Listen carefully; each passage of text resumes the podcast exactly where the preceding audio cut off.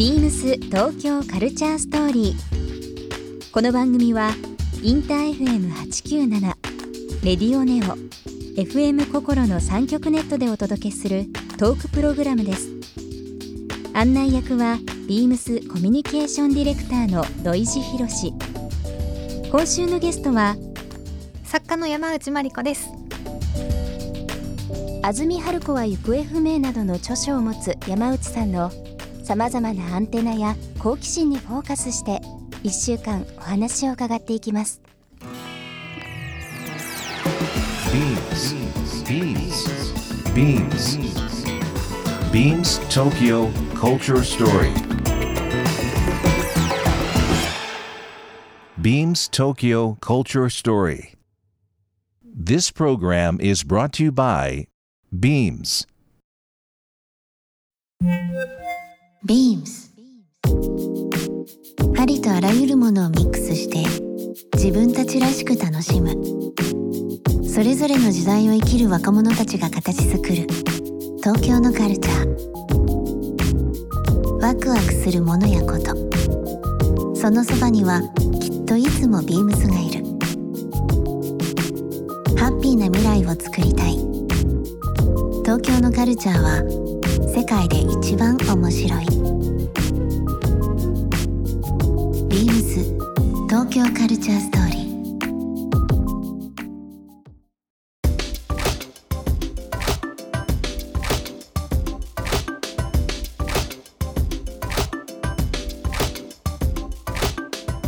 今週のゲストはですね、えー作家の山内真理子さんにます。こんばんは。こんばんは。どうも。先ほどあの、はい。名刺交換させていただいて、は初めましてでしたはじめまして。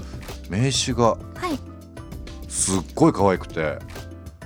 あの私の地元の富山の慶樹社っていう、はい。はいあの和紙を作っているところの、芸術者のものを持ってますよ、いろいろ。うんあのビームスさんでもねそうですね。あのフェニカというレーベルあるんですけど、はい。うん。そちらの方でもう長くやってますなんかコラボしてる。そうです。可愛いんですよあれ。すごい好きです。ブックカバーとか、ペン立て。あと人気なのはそのボックスですね。えー、あそうそう。はがきはがきとかね入れたりする、うん。うん。なんでも芸術者さん芸術者さんは、はい、うんうん、昔からあの愛用してますし、ね海外の人がすごくこう好まれますへねー。ああいう和紙のボックス。色味も綺麗で。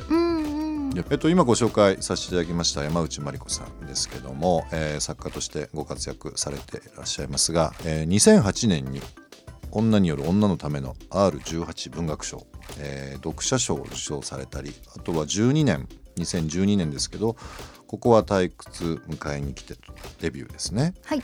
えーとまあ、あの映画化されてるえーものもそうですけども僕個人的になんですけど「はい。買い物と私お伊勢丹より愛を込めて」はい。ね、すごい好きで。ありがとうございます。あれってうん「週刊文春」でしたそうっですそうです。けねはい、週刊文春で本当にあの一応はいおじさんが読む雑誌とされているんですけど、あれ、うん。意外と女性も買ってらっしゃって、はい。であの私はこう買い物した買い物日記みたいな感じで、こう毎週毎週自分が買ったものについて書いている連載をはい。まとめた本になります。1年ぐらいの連載だったんですそうです、もうジャススト1年で、ねはい。面白い内容で。あの特にそのプラダンさんの話もそうなんですけど、あのグレーのパーカーは第二の皮膚だっていう。そうそう。あの はい。皮膚皮膚って言葉ですね、僕仲いいデザイナーのすごい気に入ってるデザイナーい。るんですけど、うんもうまさに皮膚だと思ってるんですよ、うん。もう好んできちゃうと、うん単純に洋服というかこうあのまとってるっていうよりは好きな服って本当に皮膚化しちゃうんでうすよ、ん。なんでその言葉を見てすごくやっぱり印象に残ってた部分もあります。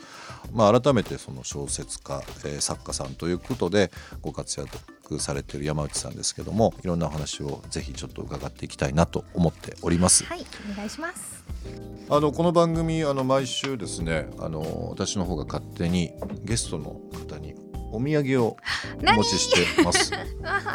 あ本読ませていただいたりだとか、はい。い、ろんなあの活動されてるのをあの見るとですねすごくその和のものはい。がお好きだということもあったり。ここでガサゴソ開けていあガサゴソ開けちゃってください、はい。よっ。出ました。ぜひ開けてください。はい。す熊本にあの熊本の人吉、えーはい。地方のですね、伝統工芸で花手箱っていうのがあるんですよね。知らなかった。花手箱。花手箱。玉手箱じゃないですか花手箱。お 椿柄のボックスにあの、い。しています。すごい。あの全部つ、うん。つば椿一個じゃなくって、うん、なんだろうマリメッコみたいな感じであ総柄になってますね。うんうんうんうん。これしかもなんかマトリョーシカ形式で入れ子になってますね。そうなんです。よ。でこのオレンジ色の椿は、はい。あのビームスの別注っていう形でビームスでしか販売してないもの。でいやこのオレンジすごい素敵。あーよかった。うん、ぜひぜひお使いください。しかもなんか日本っぽいのうに、ん、例えばシャネルのカメリアとかはい。も椿じゃないでかね,、そうですすね。ああいう感じでなんか外国うん、うんヨーロッパっぽい感じ雰囲気もあって不思議な花ですよね。ね。すっごい可あ愛い。ーよかったです。本当にありがとうございます。あのいろんな本当に嬉しい。あよかった。そんなに喜んでもらえるんだったはい。ら嬉しい。はい。ありがとうございます。あのー小説家という部分での、えーお仕事というか、えーまあ普段ご活躍されている中での、まあ、自分の表現の一つだと思うんですけども、はい。富山ご出身はい。ということですもんね、はい。えー東京出られてから何年ぐらい経つんですか？ともう13 4 3年くらいかな。13年ぐらい。はい。でも今地元の方でもラジオされてたり、はい。あの月に1回最低1回は帰ってますね。あ月に最低1回、はい。もうでも新幹線できてアクセス良くなりましたからね。もう2時間ぐらいですもんね言ってしまえば2時間で帰れるのが本当に楽ね楽下手したら日帰りできますもんね。そうですね。できますできます、うんすごいあのラジオ富山の方でもされてますけども、はい。えーこのインター FM と、えー名古屋のレディオネオの方で、えーオンエア、えーオンエア中ですけども11時から30分ですね、はい。ミュージックイズミュージック、はい。えーどうですか？もう実際ラジオずっとされてるので、はい。今日はゲストで そいうですね。うん、あでも「ミュージック・イズ・ミュージックもなんだろうな。こう聞き役？うん。あのー出演者の増山さんとかあと牧村さんのお話がとにかくもう面白い知識量も豊富で面白いので、なんかふんふんって聞いてたらあっという間に終わっちゃう。ぐらい ラジオって面白いですよね。ねえ改めて面白い、改めて、えー山内さんの方にちょっといろいろ伺っていきたいんですけどもあの小説家になられるきっかけというか、はい、うんまあ、僕も本好きだったりはするんですけど、本読むのとはい。いわゆる書く方うんうんやっぱりベクトルが違うと思うんですけどはい。小説家になろうと思ったきっかけとかどういうふうになったらなれるのかなみたいなちょっと伺いたいなと思いまはい。す。、あの一番最初私あのずっと小学生とかの頃はうん。あの漫画ばっかり読んでるようなはい、親に叱られがちな 漫画ばっかり読んでみたいな感じの子だったんですけどうん。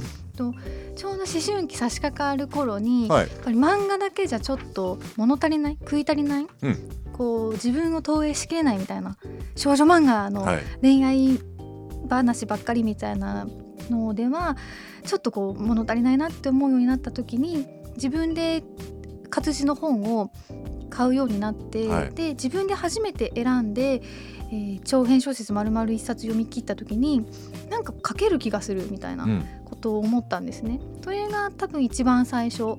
小説家っていう職業を意識した一番最初なんですけどでも実際あのー本当に目指し始めた、もう腹をくくってこう小説家を目指そうって思ったのは大学卒業して大学卒業されてから。結構その後あのー京都の方でうん。プラプラしてたんですけど、うん。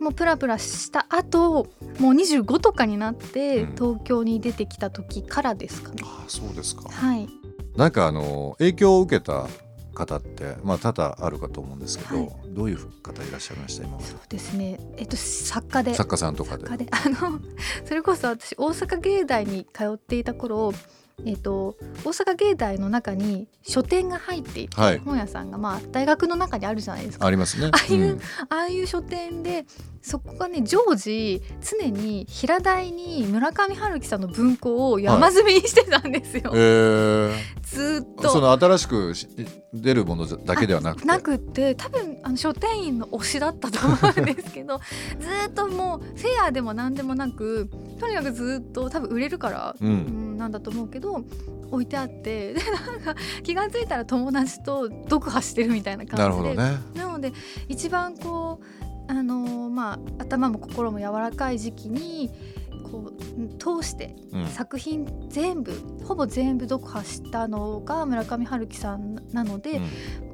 少なからず影響は受けているなと思いますね。村上春樹さんの本って僕も昔読んだ時とちょっと年重ねてきたり、はい。まあ今また読んだりとかすると、うんうん。ちょっとなんかね解釈が違うというかそうですね、うん。何回も読めますよね。はい、なんか一回離れ離れた時期もあるんですけど、うん。なんかあのやっぱり若い頃にこう教えてもらったこといろんなことがあのたくさんあるので、はい。い、つまでたってもちょっとこう先生というか、うん。うん。こう物知りな先生みたいな感じで、うん、読んでるかも。面白いな。ビームス東京カルチャーストーリー番組では皆様からのメッセージをお待ちしていますメールアドレスは beams897 アットマークインター FM.jp ツイッターはハッシュタグ beams897 ハッシュタグ beams 東京カルチャーストーリーをつけてつぶやいてください。またもう一度お聞きになりたい方はラジコラジオクラウドでチェックできます。ビームス東京カルチャーストーリー明日もお楽しみに。ビームスビームスクリエイティブグラフィックデザイナーの竹中智博です。ビームス社内の仕事はもちろん、社外の仕事も請け負っています。最近では日光金谷ホテルクラフトビールのパッケージもデザインしました。水に触れるのが好きで、水泳やスキンダイビングをしています。オープンウォータースイミングという海や湖などで行われる水泳の耐久レースも毎年出場していて、今年は10キロの遠泳レースに挑戦する予定です。そのための体づくりを目的にヨガも始めました体が変わっていくのを楽しんでいますビームス東京カルチャーストーリー Beams Tokyo Culture Story. This program was brought to you by Beams.